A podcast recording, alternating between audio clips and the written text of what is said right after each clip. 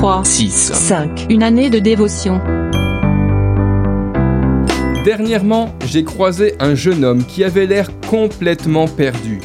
Assis sur un banc, une canette de bière à la main, son regard était vide et son visage marqué par la souffrance.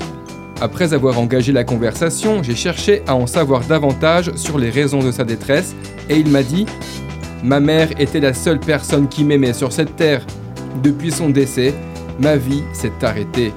Tout le monde se désintéresse de moi. Je n'ai plus aucune raison de vivre. Pour conclure notre discussion, je lui remis une invitation en lui disant Dieu t'aime, que tu le veuilles ou non. Il t'aime et il ne cessera jamais de t'aimer. Voilà une raison de vivre. Quelques heures plus tard, ce jeune homme se présenta à l'église pour écouter le message de l'évangile et confia sa vie à Dieu.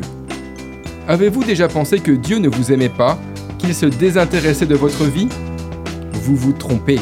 La plus grande preuve de son amour, il vous l'a déjà donnée. Dieu prouve son amour envers nous en ce que lorsque nous étions encore des pécheurs, Christ est mort pour nous.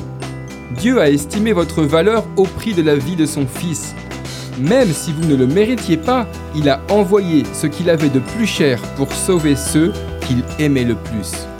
La première épître de Jean chapitre 4 verset 16 nous dit ⁇ Et nous, nous avons connu l'amour que Dieu a pour nous et nous y avons cru.